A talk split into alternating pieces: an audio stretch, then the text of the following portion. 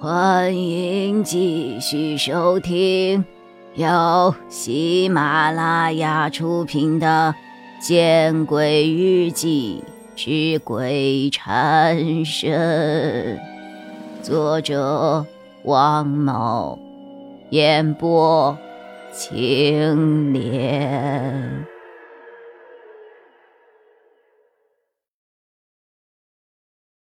他如果不提醒我。我的确忘了自己还有一份礼物呢。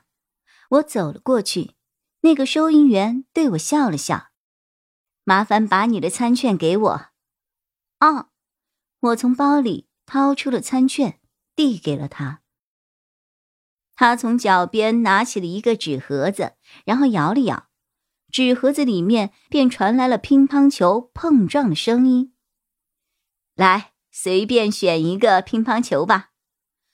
我点了点头，把手伸进了盒子里，然后拿出了一个乒乓球递给他。哎呀，妹子，你运气实在太好了！怎么中大奖了吗？我心中一跳，难道这是所谓的好兆头？嗯，还是头奖呢，南洋体验两日游。什么是体验游啊？就是说，这两天你跟着和我们酒店合作的旅行团，可以去游览云霞山、伏牛地下河、西峡等等一些景区，全程的费用十分的便宜啊，包括车费才一百一十八元。我听着收银员熟悉的介绍，我虽然有些心动，但是也有些怀疑，毕竟现在很多骗局。都是这样的。嗯，这个能保留吗？我心里想，等我完成了所有的事情，让王凯陪着我一起去，到那个时候就不怕有什么上当受骗的情况了。啊，妹子，你不是来南阳旅游的？收银员有些诧异。哦，我是先探亲后旅游，身上也没有装什么钱。住处也是亲戚安排的。我这样说，如果是真的骗局的话，对方一定会放弃的吧？哦，是这样啊，不好意思，我们这儿是不能保留奖项的。妹子，你亲戚在哪里呀？在香花镇。我记得袁老师曾告诉过我，郑高阳的父母借金吉明的人脉，在香花镇接了一个什么生意。哦，就在山江水库那边，是吧？太好了，怎么太好了呀？我家也是那里的。明天我休假，今晚下班就坐车回去。既然是老乡，我的意思就给你把这个奖保留两天，你和我一起回去，然后你去家里拿了钱，我们再一起过来，这样你就可以旅游了，不是吗？我不知道收银员说的是真还是假，不过他的表情倒很是诚恳。我心动了，似乎收银员的提议对我没有什么坏处。再说，这个快捷酒店是全国连锁，不至于其中的收银员是人贩子吧？那你是几点下班呀？我问那个收银员。呃，还有半个小时吧。收银员看了看身后墙上挂着的钟，显示是晚上八点二十七分。哦，好，那我先回房间收拾一下东西，九点前我下来。好好，那个收银员见我同意，也是十分开心。哦，对了，姐姐，你叫什么名字呀？我叫魏蓉蓉。我叫赵霞，叫我霞姐就行，比你大两岁。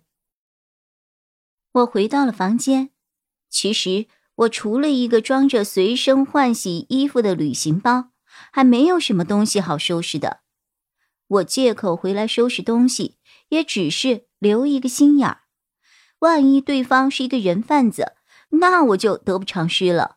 所以我在房间里留下了一张字条，字条上写着时间以及跟随赵霞前往香花镇的信息。九点不到，我便背着背包下到了餐厅。餐厅的门已经关了，餐厅里的灯也全灭了，估计提前下了班。而那名叫做赵霞的收银员也换好了便装，在餐厅门口等着我。霞姐，我笑着打了个招呼。哼，给家里人联系了吗？我手机丢了。火车站丢的吧？那儿的贼多。赵霞一副了然的样子。大晚上的，一个女孩子也不方便呀。用我的手机和家里联系一下。我愣了愣，我搞不明白这个赵霞到底是虚情还是是真意。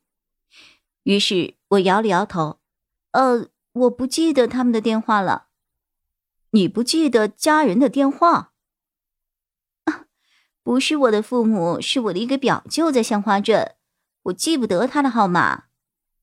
说到这儿，我又怕赵霞说给你父母打一个电话之类的，我连忙补充道：“不过我表舅家很好找，我到了香花镇就能够找得到。”哦，行，那跟我来吧。赵霞领着我往停车场走去，路上。有许多的酒店服务生对赵霞恭敬的打着招呼，看来她在这家快捷酒店的地位不低呀。霞姐，你在这儿做了多久了？哈，五年了，终于熬到了餐饮部的经理。我心中松了一口气，一个全国连锁快捷酒店的餐饮部经理，不会是一个不法分子的吧？停车场里，赵霞带我上了一辆金杯。金杯除去我俩和司机，还有三个人，差不多都是住在香花镇附近的。车没有坐满，我坐在尾座靠窗的位子上，和几人聊了几句。等车平稳的上路了之后，一股倦意袭来，我不禁睡了过去。最近不知道为什么，我犯困的频率越来越高，而且困意越来越强烈。本集播讲完毕，你关注了吗？还没有？